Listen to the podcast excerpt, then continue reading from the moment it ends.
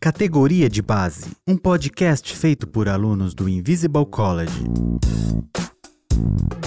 Olá, pessoal! Sejam todos bem-vindos ao nosso Categoria de Base do mês de abril. Nesse mês vamos ter uma conversa muito boa sobre os estudos, as experiências, os livros que a gente não conseguiu ler tudo, as resenhas que a gente não conseguiu fazer ainda, as aulas que a gente está terminando de assistir, enfim.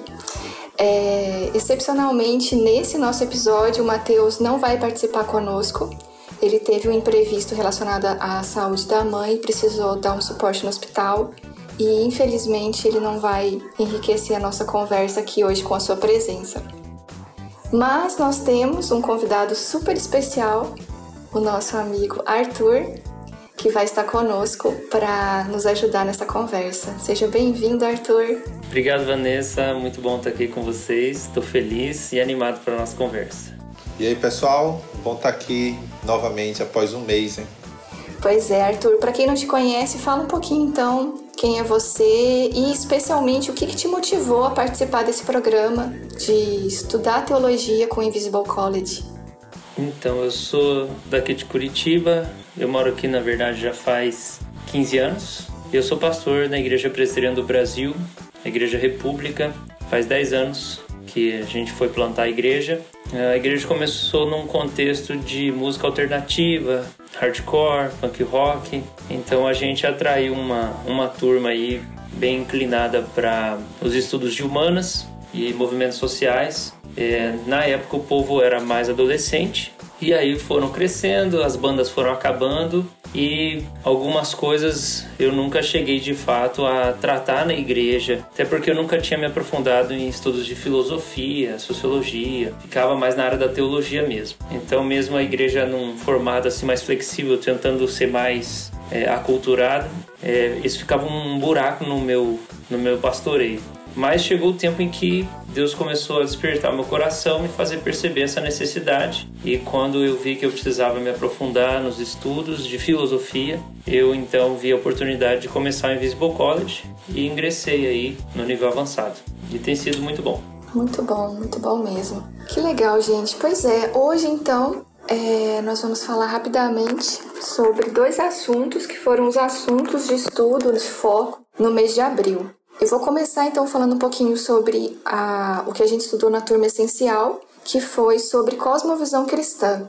Os dois livros foram a, a Introdução à Cosmovisão Cristã, do Michael Gorin e Craig Bartolomeu, e a Visão Transformadora, de Brian Walsh e Richard Middleton, é, que foi o que eu li. Eu li esse segundo, é, A Visão Transformadora. Falar de cosmovisão é um assunto muito bom, muito bom mesmo, gente. A gente já fala sobre esse assunto, né? Nas palestras do Labri, nos contextos da ABC2. Então, para mim especificamente, não foi um assunto novo, não foi um assunto que exigiu uma dificuldade ou uma concentração maior, como foi nos meses anteriores. Eu sofri pra caramba em janeiro, fevereiro e março. É, então, abril veio um, um assunto mais gostoso, mais leve, que eu já tinha bastante conhecimento. Mas eu ainda não tinha lido esse livro, então foi um livro novo para mim e que eu gostei muito de ler. Esse livro é um livro gostoso, ele, a leitura flui e eles apresentam um assunto bastante complexo, trazendo bastante fundamentação histórica de um jeito conciso. Então isso também é muito interessante. O livro ele é um livro pequeno, tem em média 160 páginas, é para tratar de um assunto bastante complexo. Vocês já tiveram contato com Cosmovisão? Como que é esse assunto para vocês? Sim, é, já tive. Acho assim que qualquer pessoa teve alguma relação com o Labri, né? Eu acho que foi o que mais me despertou o estudo da colisão. Mas o meu primeiro contato foi com um livro do Norman Geisler chamado Fundamentos Inabaláveis, onde ele tratava de vários temas, né? Ética, origens, etc. E tinha um capítulo lá sobre cosvisão. Então foi o meu primeiro contato. Né? Naquela época, a cosvisão nada mais era do que as lentes pela qual você vê o mundo, né? Que é a, a, acho que é o argumento mais comum que a gente ouve, né? Mas eu não entendia mais os aspectos mais, digamos, profundos do que seria a cosvisão, tão pouco a sua aplicabilidade. Mas, é, inclusive, é, esse livro do, do Gorin com o Bartolomeu, é, para mim foi um dos melhores, porque logo no primeiro capítulo ele se preocupa em mostrar um histórico, né, resumido, sobre a origem do conceito e como ele migra, né, digamos, da academia para o universo cristão. Então achei bem legal isso aí, foi o meu primeiro contato, né? E aqui no Invisible College, acho que no segundo mês, acho sim, fevereiro, como a gente estudou o James Sire, aí a gente teve um contato maior, e o Nagel, né? Nogo que é justamente a história do conceito, né, com vários autores ao longo do tempo foram usando o conceito de cosmovisão, até termos essa ideia de cosmovisão dentro da, do cristianismo.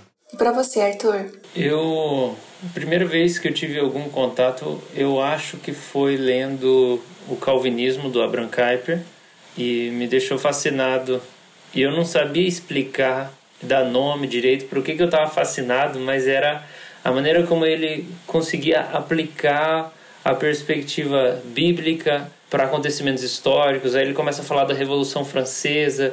E aí você começa a ler aquilo e ele começa a fazer algumas constatações e você fica assim: meu Deus, como que ele está tendo uma leitura cristã da história? Nunca vi isso, não achei que era possível ter uma leitura cristã da história. E aí você pensa, esse cara é um profeta. E aí eu pensei, meu Deus, é isso, isso. Ele chama no livro né, de sistemas de vida em vez de cosmovisão.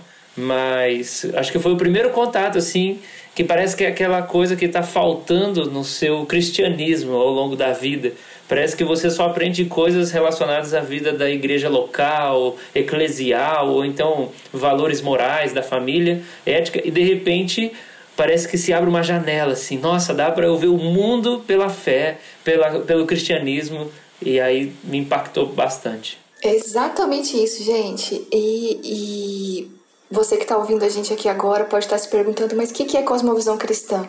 E os autores desse livro aqui também falam isso, que é um sistema de vida e um sistema para a vida. O que, que é isso? É a forma como você percebe a realidade, como você enxerga o mundo, como o Zé falou, né? As lentes que você usa que fazem com que você perceba é, as cores, é, os objetos, e isso tudo vai trazer então um sentido para você. Os autores vão mostrando então que todos nós temos uma cosmovisão, todos nós temos um jeito de perceber a realidade, todos nós temos uma forma de definir o que tem valor, o que não tem valor, colocar prioridades que vão influenciar a nossa ação no mundo. Por que que para umas pessoas alguns elementos têm tanto valor, enquanto que esses mesmos elementos são totalmente desprezados por outras pessoas? Porque te, essas pessoas tem, teriam cosmovisões diferentes. Então, uma forma de entender isso, segundo os autores, é compreender que essa cosmovisão não é um, uma teoria ou um pensamento é, racional. O que está por trás disso é um compromisso religioso, algo que fundamenta a forma da gente enxergar toda a vida. Então, é, seria pré-teórico, sabe? é antes de você conseguir raciocinar e colocar isso em termos abstratos, filosóficos e teóricos. E então a cosmovisão seria isso. É, e isso que o Arthur falou é muito interessante porque, como cristãos, nós tendemos a separar a esfera de ação de Deus, que estaria mais confinada nos aspectos da igreja, da oração, é, da leitura bíblica, do resto da realidade. Então, o trabalho, o mundo, as ciências, as artes, a cultura, não seria a esfera de atuação de Deus. Então é isso que os autores trazem de uma maneira muito interessante, é, falando sobre dualismo. Isso é uma coisa que a gente sempre conversou, né? Aparece aqui. Ô Vanessa, e eu só queria só fazer um comentário sobre isso. Pode falar. E até fazer um, uma pequena propaganda, né? Que é do coletivo Tangente. A gente lá muitas pessoas escreveram já alguns artigos sobre a relação de cosvisão e dualismo aplicado mais ao aspecto da cultura e ao mundo das artes, né? Então, por exemplo, quando no Brasil a gente vê ainda essa dicotomia em, em música gospel e música secular, é mais forte nesse aspecto musical, né? Porque quando você vai assistir um filme ou, ou ler um livro, você não pergunta se ele é evangélico ou não. Você simplesmente vai lá, né? Seus critérios são outros. Mas, trata de música, em, em, muitos locais ainda tem essa questão da dicotomia, né? Ah, música gospel, então beleza, independente se ela fala uma heresia ou não. Né? Agora, se for uma música secular, pessoas só porque ela não teve uma produção de artistas cristãos, o pessoal já demoniza. Então, isso aí para é uma forma da gente entender a aplicabilidade também da cosvisão, né? A própria ideia de um mercado gospel, né, de um linguajar é, de gueto, né, que é um, um linguajar, o evangeliquez, de produtos voltados para esse grupo. Né? Você pega adaptações que tem para uso comum, por exemplo, tem um Facebook, alguém criou o Face Glória, acho que era isso, era uma proposta de criar uma rede social voltada para o público cristão.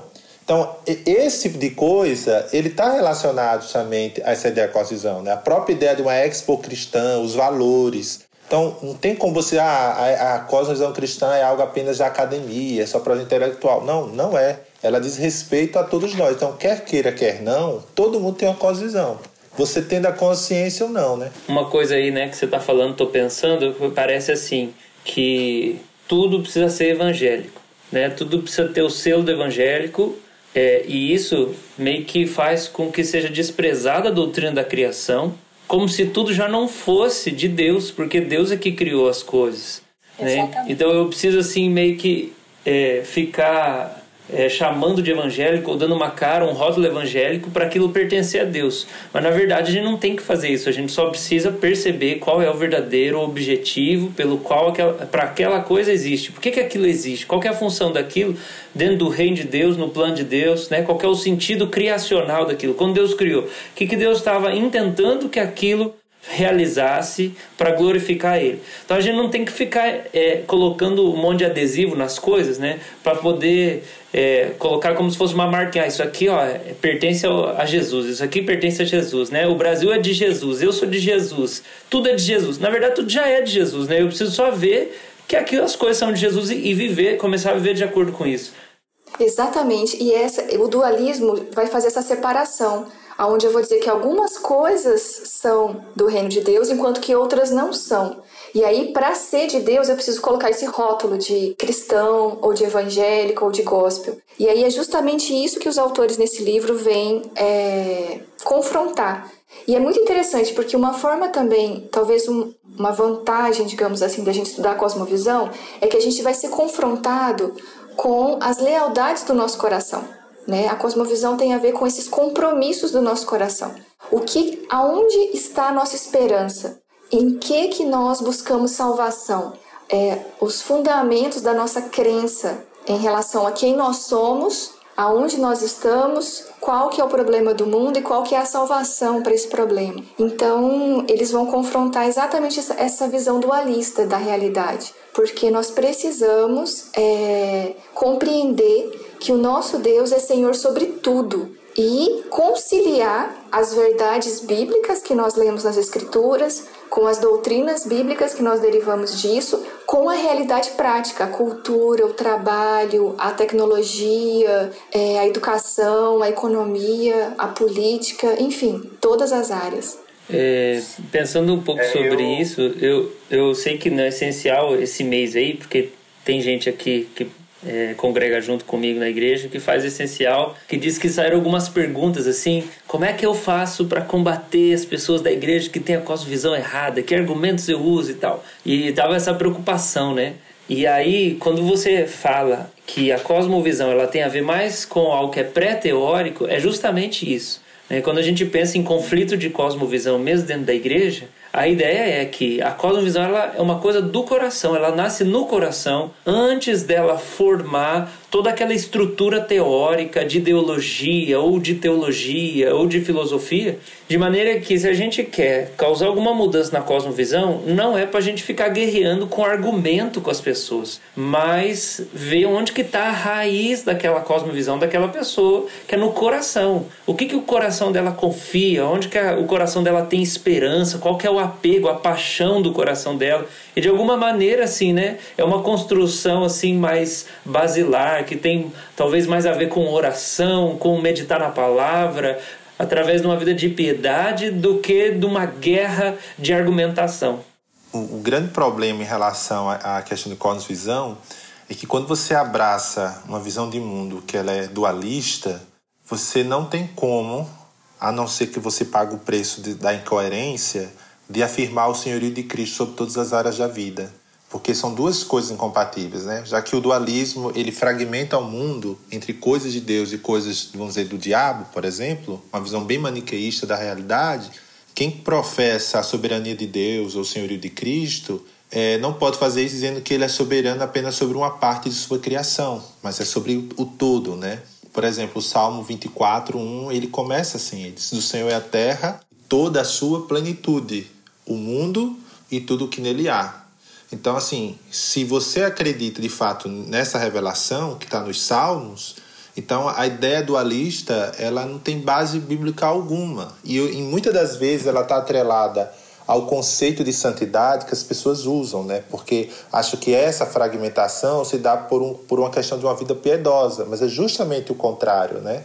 Uma vida piedosa vai saber se relacionar com todas as coisas como convém aqueles que têm é, essa piedade entre si pela obra do Espírito Santo, né? É muito bom isso, Zé, porque eu acho que o grande desafio para nós como cristãos, sabe, é, é, ter uma noção de como as principais crenças do drama das escrituras, todas essas doutrinas que a gente estuda e que parecem coisas abstratas e distantes, como a ressurreição de Cristo, por exemplo, a salvação, o reino de Deus, a gente precisa ter uma noção mais clara de como essas crenças se mantêm coesas, se relacionam e como é possível se basear nelas para desenvolver uma compreensão da nossa realidade e viver a vida hoje.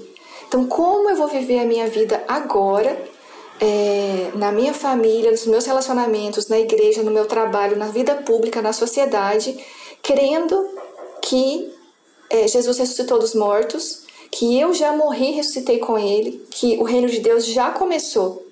Então, a cosmovisão cristã vai nos dar as bases para isso. Por isso que é um assunto tão fundamental, né? tão importante para a gente é, se dedicar. Sim. Agora, você você leu qual, qual dos dois livros? Você leu do Craig ou, ou aliás, do, do Gorin ou do Wash? Do Wash, do né? Wash. No Wash, é, você me corrija se eu estiver errado, né? Mas ele vai fazer uma distinção, se eu não me engano, entre cosmovisão dominante e causão majoritária, né? É nesse livro aí, Visão Transformadora? Não, ele não traz esses termos não, Zé. É, porque eu assisti uma aula e, se eu não me engano, a menção foi, foi dada como se fosse do Walsh, né? Que ele havia colocado que existe, existe a causão dominante e a causão é, dominadora. Dominante, perdão. Majoritária e dominante. E o que seria a distinção?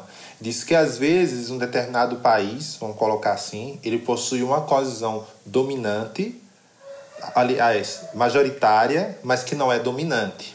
Então, ah, vou sim. dar o um exemplo do Brasil. O Brasil é um país extremamente católico. Então, a sua cosvisão majoritária é o cristianismo, em tese. Mas não é a cosvisão dominante.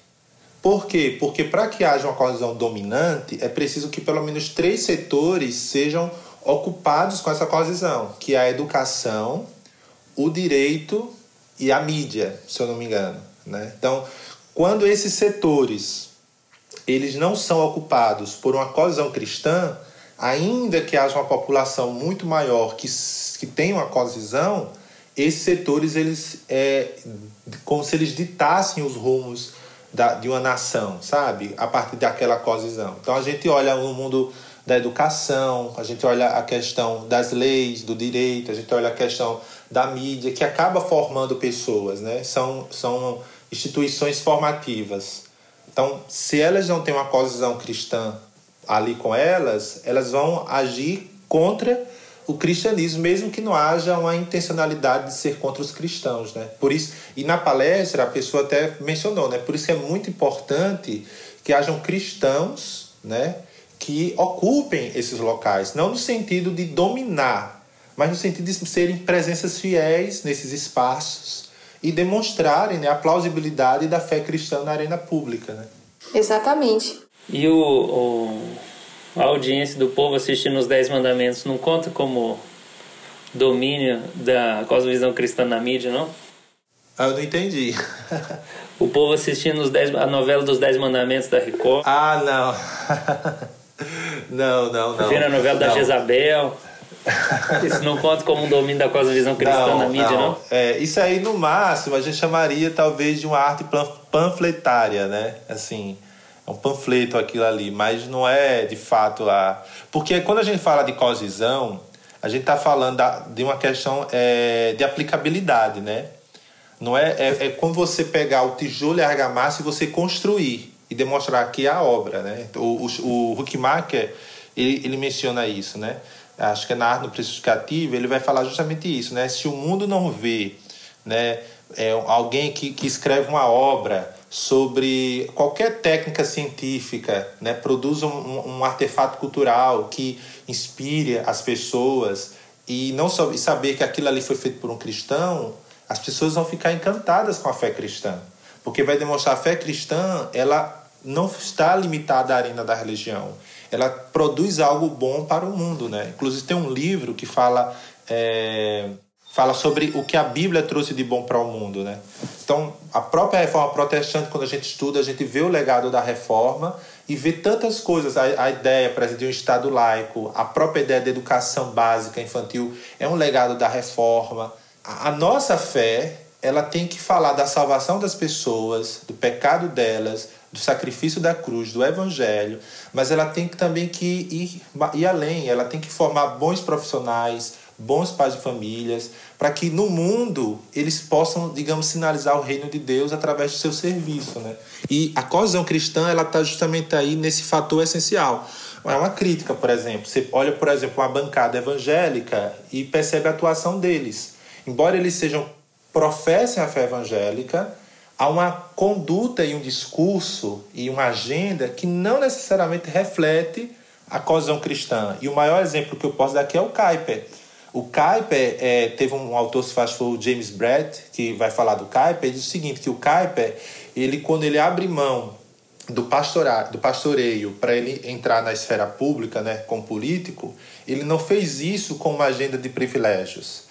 Mas ele entrou na esfera pública primeiro para mostrar que a, a, a, o cristianismo é uma voz é, plausível para aquela esfera, então tem como construir com a esfera pública, e também para criar uma agenda que traga benefícios à sociedade como um todo e não apenas aos cristãos. Né? Então, quando você vê, por exemplo, um político que é evangélico, que entra na esfera pública, mas a pauta dele está limitada ao gueto evangélico, né? Então, aquele, aquele político, ele não está trazendo uma agenda que traga benefício à sociedade como um todo, mas que favorece apenas privilégios para aquele grupo, né?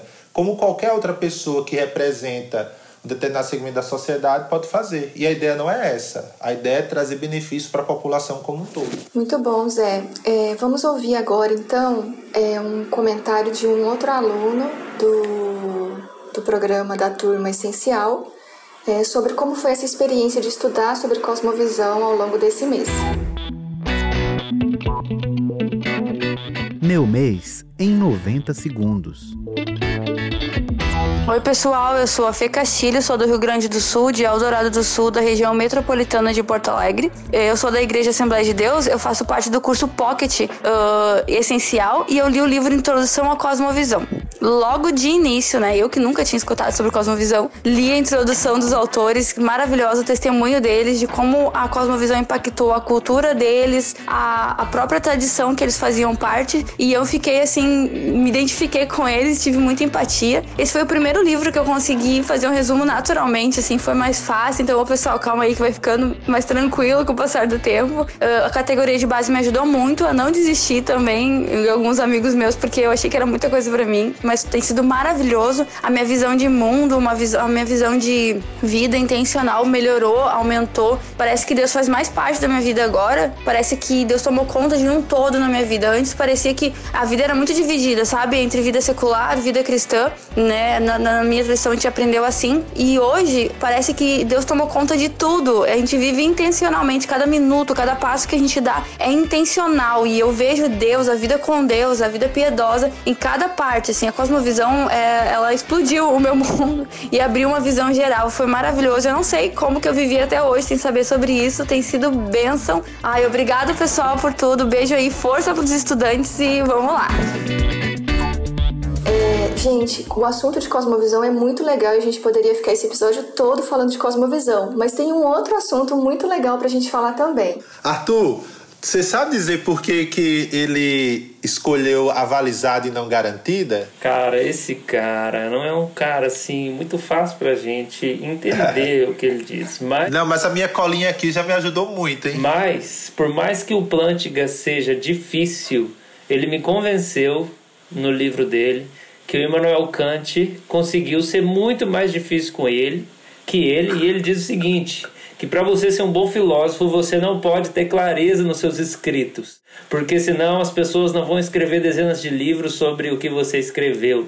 Então você tem que ser complicado. Para ficar claro para você que está estudando no Invisible College e não está entendendo o que você está estudando, faz parte do processo, tudo bem. Você vai ler outros livros que vão falar sobre esses temas e vai levar um tempo até você assentar todo esse conhecimento.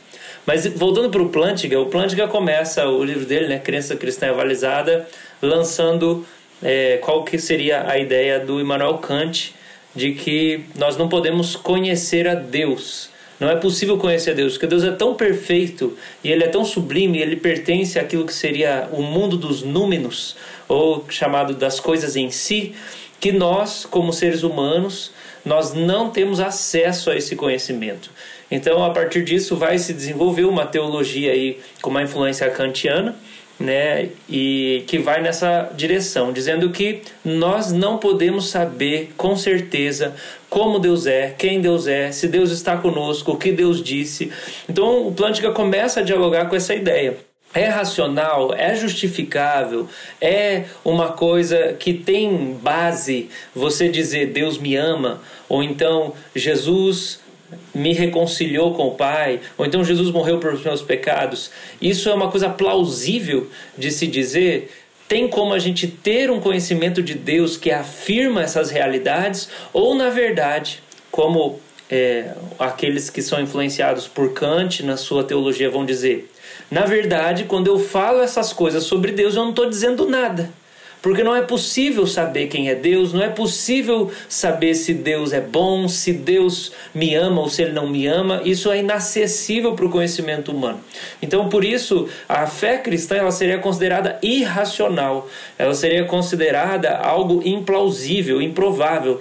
Então, eu não estaria sendo fiel à minha razão ou racionalidade se eu cresce nessas verdades do cristianismo, porque a gente não teria como ter acesso a isso. Nossa, que assunto bom, gente. De explodir bom, a então, cabeça. Então, se você não entendeu o Arthur e nem entendeu o resto desse podcast, é sinal que, segundo o Plântica, a gente foi bem na nossa explicação. O Plântica fala que esse é o charme do filósofo. Ele tem um charminho que é não ser entendido.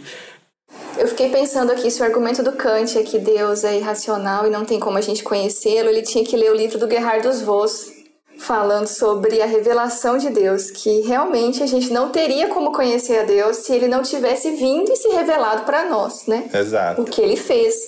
Ó, oh, esse mês, só para dar uma informação para quem está ouvindo, o pessoal da, do avançado, ele, eles tiveram, nós tivemos, né, duas sugestões literárias. A número um é o Calhamaço Crença Cristã Avalizada, da Edições Vida Nova, que é talvez a, a, principal obra né, assim, do Plantinga, ou então a mais recente, pelo menos publicada aqui no Brasil. E a segunda opção, que é o Plantinga, a gente teve uma overdose dele, né? Que é o Conhecimento e Crença Cristã, da editora Monegismo. Os dois livros tratam do mesmo assunto. É que esse da Monegismo é, é uma versão mais resumida, mas que, segundo uh, alguns amigos, né, não deixa a desejar em muita coisa em relação ao avalizada. Né? Quando eu fui na livraria que peguei o avalizada e fui olhar, eu me assustei, até comentei com o Pedro, porque quem já estudou aqui raciocínio lógico para concurso, aquela parte lá das proposições, o livro era cheio daquilo ali, né? Se A alguma coisa, então B não sei o quê, então, sabe? Se é dessas proposições sim, não, sim então, então eu meio que travei. E quando eu fui ler outro livro do Plantinga, ele trata exatamente. vai por aí. Aí o Pedro falou: bom, isso é uma característica da filosofia analítica. Você vai ter congressos e mais congressos que a galera vai chegar com aquelas proposições, vai escrever no quadro, o pessoal vai tentar conectar e ver se está ok ou não. Então, assim, por isso que eu não li. Mas eu preferi o Crença Cristã, o Conhecimento de Crença Cristã, porque, embora ele mencione é, algumas das proposições assim, bem de leve é uma leitura assim mais fluida, mais palatável assim, para quem nunca leu Plantinga. É, eu já conhecia a filosofia através do Doivert e assim entre o entre o Plantinga e o Doivert, eu prefiro o Doivert. É, até uma crítica que eu comentei na tutoria com o Pedro é que a impressão que eu tenho é que a filosofia analítica ela comete um reducionismo do aspecto lógico, né? Quando ele reduz a realidade a partir dessa dessa questão lógica. Mas assim, o que eu posso dizer sobre o livro é o seguinte: eu esse mês para mim foi muito muito complicado. É, essa, essa própria questão da, da pandemia, né, e todas as adaptações que a gente tem que viver, eu tenho tentado me organizar e eu fiquei a desejar na leitura. E o, assim, infelizmente o leitor não me não me inspirou, o autor não me inspirou muito, né? Não que seja ruim, mas é porque não não fluiu. É uma leitura mais pesada, né, Zé? É, eu, eu li eu li um pouco o livro e o que eu queria dizer é o seguinte: o Plântica ele vai fazer algumas críticas sobre essa questão do conhecimento de Deus. E talvez a principal crítica que ele vai fazer é em relação ao fundacionalismo barra evidencialismo, né? que é uma, um pensamento filosófico de que existe crenças básicas e crenças não básicas. E que as crenças básicas são aquelas que não precisam serem comprovadas, né? E enquanto as crenças não básicas são aquelas que precisam de argumentos para serem sustentadas.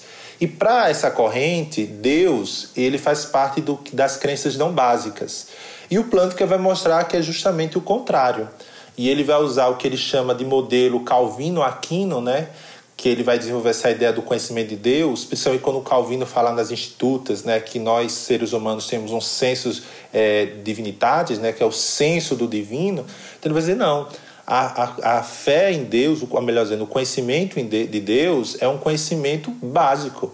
Você não tem que provar, porque todo ser humano traz consigo esse senso da divindade, né? É, é, todo ser humano, de certa forma, é um homem religioso, né? Tanto que essa busca pelo divino é tão grande que a idolatria é uma coisa tão comum da sociedade humana. Ou seja, até mesmo a pessoa que é ateu, né, que nega a existência de Deus, ou uma pessoa que é agnóstica, que não sabe dizer se ele existe ou não, então deixa em aberto, eles possuem a sua própria divindade, né? Que não necessariamente pode ser um ser sobrenatural. Às vezes eles mesmos são o seu próprio Deus, o dinheiro, como o, o Keller, por exemplo, vai descrever, ou o Bailey vai descrever nas obras dele sobre idolatria. Né? E aí o Plantinga ele vai desenvolver todo um argumento para mostrar que o conhecimento de Deus é um conhecimento é, uma, é, diz respeito a crenças básicas, ou seja, aquele conjunto de crenças que não precisa de uma comprovação.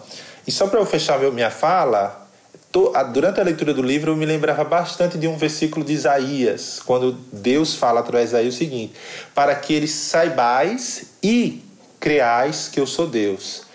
Lá em Isaías, o verbo saber antecede o verbo crer.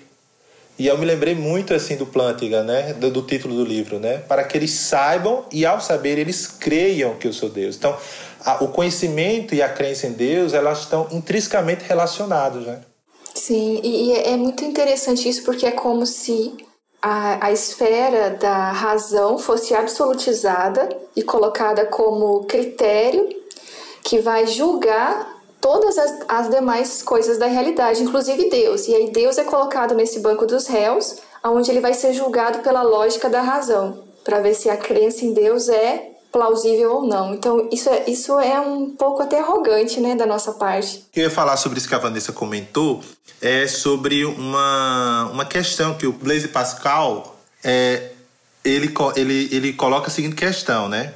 Que se você diz que Deus não existe e no final e você vive uma vida entregue ao pecado, vamos dizer assim, e no final você descobre que Deus existe, então você vai se dar muito mal. Mas se você acredita que Deus existe e aí você chega no fim e descobre que ele não existe, você vai descobrir que você viveu uma, uma vida a, a, abrindo mão de seus prazeres. Aí ele chega a dizer e conclui dessa maneira, né? Mas se Deus existe e você descobre isso no final, então se você for comparar as probabilidades, é muito melhor você viver correndo o risco de não viver uma vida é, satisfazendo seus desejos do que você viver uma vida abrindo mão dos seus desejos e no final descobrir que Deus existe e sua eternidade não ser é, um futuro legal. Ah, aí eu só ia dizer o seguinte: o, com isso aí o Pascoal vai colocar justamente sobre a plausibilidade da crença em Deus, né? que é mais plausível você viver crendo que Deus existe, porque os ganhos é muito maior do que você viver como se Deus existe e ele não existir, que os ganhos, por mais que as perdas, por mais que ela exista, elas não se compararão com esses ganhos. Né? Então, como para o, assim, para o incrédulo, né, ou para a pessoa que não acredita, é, é uma, uma questão de, do que é mais plausível, do que é mais vantajoso, a vantagem seria maior, a vantagem maior é justamente na questão da, da crença em Deus, né? É, o que eu acho interessante é que Deus nos chama é, para um relacionamento real com Ele. Então não é só uma aposta no escuro, que daí só no final eu vou saber se Ele existia mesmo ou não e se valeu a pena eu ter apostado na crença é, da existência dele. Ele caminha com a gente em revelação, nós podemos conhecê-lo verdadeiramente, né? O Espírito Santo dá testemunho, testifica no nosso coração de que nós somos filhos. E a ponto de que isso vai influenciar a nossa cosmovisão, o modo como a gente vai perceber a nossa realidade e todas as coisas, inclusive a Sim. nós mesmos. É, eu só só para concluir, eu coloco essa questão do Pascoal porque na, na turma avançada, é, talvez vocês que não têm nos acompanhado desde o primeiro episódio, vocês sabem que cada mês a gente associa teologia com um aspecto, né? O primeiro foi doutrina, o outro cosão, né? E agora a gente está trabalhando é, teologia e filosofia, precisamente filosofia analítica, né? Então, assim, pensando é, academicamente, tecnicamente, é, essa questão do Pascal, ela é muito interessante. Interessante isso, porque o que o Immanuel Kant vai afirmar é que Deus é transcendental. E isso é uma coisa incrível, porque não é mentira o fato de Deus ser transcendental. Deus é transcendente. Só que Kant nega o fato de que Deus seja pessoal. Então, é, é porque Kant não é tão fácil de entender, mas o que o próprio Plantinga vai dizer é que por alguns momentos Kant vai dizer que Deus existe, só que a gente não tem conhecimento de Deus. Em outros momentos ele dá a entender de que ele não crê que Deus existe. Mas se a gente for seguir essa orientação de que Deus existe, de que Deus é transcendente, mas a gente não pode conhecê-lo, que é uma interpretação que se faz dos escritos de Kant, isso não é mentira. Mas eu penso em Hebreus 11, eh, eu acho que é versículo 6 que fala assim: sem fé é impossível agradar a Deus, porque é necessário que aquele que se aproxima de Deus creia que ele é, ou seja, ele é transcendente e que ele se torna galardoador daqueles que o buscam, ou seja, ele é pessoal. Então, Hebreus 11, 6, ele, ele coloca isso para nós. Nós temos a nossa fé cristã, ela tem esses dois elementos. Deus é transcendente, ele é infinito, ele é o totalmente outro, ele é absoluto, ele é eterno, mas ele também é pessoal, ele é acessível, ele se revela, ele pode ser conhecido. E esses tempos atrás, conversando com uma pessoa da igreja, ela trouxe uma queixa e falando assim: Olha, eu não sei mais se eu acredito do mesmo jeito acerca de Deus. Eu falei: ah, O que você quer dizer? E aí, uma das coisas que a pessoa trouxe foi: Ah, eu não sei se eu posso conhecer de fato o que realmente Deus quer falar comigo. Eu não sei se eu posso ter realmente acesso, por exemplo, ao que é a vontade de Deus para minha vida, ou se é só ser cristão e aí o resto fica por minha conta, porque Deus não está tão acessível. Essa, esse conflito dessa pessoa estava relacionado a uma crise vocacional, ao crise que a gente passa, né, na nossa vida de fé, em que a gente às vezes crê que entende qual que é o nosso chamado, a gente crê que a gente entendeu qual é o nosso dom, nossa vocação e tudo mais. Em alguns momentos algumas coisas se frustram, a gente parece que não entende qual era realmente o plano de Deus, a gente realmente entendeu a liderança do Espírito Santo ou não. E aí você começa a partir de uma frustração de experiência de fé começar a pôr em jogo. Será que eu posso realmente conhecer a vocação de Deus para mim? Porque é, se eu não tive clareza e me frustrei, agora eu começo a questionar a crença na pessoalidade de Deus. Então isso é muito prático para nós quando a gente vai estudar essa epistemologia do Alvin Plantinga, porque isso está diretamente relacionado com a nossa vida de fé. Quando nas nossas decepções da nossa caminhada cristã, talvez uma grande tentação seja a gente começar a repensar e duvidar se Deus é acessível, se Deus está realmente próximo de nós, ou se a gente pode entender a vontade de Deus, ou se Deus realmente tem uma vocação para nós. Ou então a gente está jogado no mundo, a gente está salvo, mas a gente está jogado. E a gente não pode conhecer algumas coisas pessoais e íntimas de Deus e o que Deus pensa sobre nós. Muito bom, Arthur. Eu acho que isso é um exemplo bem real mesmo de como é muito relevante estudar esse assunto da crença em Deus. E agora a gente vai ouvir mais um áudio de um dos alunos do Invisible College compartilhando em poucos segundos a, a sua experiência esse mês. Meu mês em 90 segundos. E aí pessoal, meu nome é Thiago Muniz, eu sou aluno do avançado e atualmente moro em São Luís do Maranhão. Então no mês de abril nós estudamos o grande filósofo Alvin Plantinga e a sua teoria do conhecimento, ou seja, é possível conhecer e crer em Deus e esse crente ele possui a sua crença e a sua fé justificada, ou seja, há aval para essa crença e essa fé. Então essa foi uma das principais perguntas que nortearam o nosso estudo. Do ponto de vista pessoal, é, pela situação de pandemia que nós vivemos e a, e a implicação de isolamento social, eu achava que teria mais tempo, né, para poder estudar, para é, focar mais nessa questão, mas aconteceu meio que uma desorganização da rotina e também o, o aparecimento de maiores demandas e atividades em outras áreas. Esse também é um relato de outros colegas. Mas eu também consigo perceber outro, outra questão importante, que é uma consolidação desse conhecimento que nós estamos adquirindo desde de janeiro. Esse maior diálogo entre teologia, filosofia e ciência, ele começa a ficar mais cristalizado e estabelecido para mim, e eu acredito que essa também é a experiência dos meus colegas. Então isso nos possibilita também agora nós entendermos e é, nos posicionarmos em debates importantes, como por exemplo a questão da autoridade da ciência. Então é isso, gente, até a próxima. Valeu. Então, se a gente pudesse concluir essa conversa que a gente teve até agora, que como vocês viram, daria mais algumas horas de podcast. Acho que se nós formos resumir esses dois assuntos que nós tratamos hoje, seria a cosmovisão como uma perspectiva coerente da realidade a partir da fé cristã. Então nós podemos conhecer o mundo a partir da fé cristã, mas pensando também nessa epistemologia de Plantinga, seria uma abordagem da cosmovisão cristã quanto ao conhecimento e o conhecimento de Deus. Então, existe uma maneira cristã, que seria a maneira verdadeira de se conhecer a realidade e se conhecer o próprio Deus. Muito obrigada, Arthur, pela sua presença, pela sua participação. Foi legal demais. Vale muito a pena a gente se dedicar para o estudo da teologia nesse sentido, na leitura atenta, na meditação à palavra de Deus, para que a gente possa então conhecer um pouco melhor sobre o nosso Deus e também enxergar né, a realidade. Enfim, muito obrigada, gente, por essa conversa. Acho que foi uma conversa muito boa. A gente fica até sem saber direito como começar, depois o negócio flui e a gente não consegue parar, né?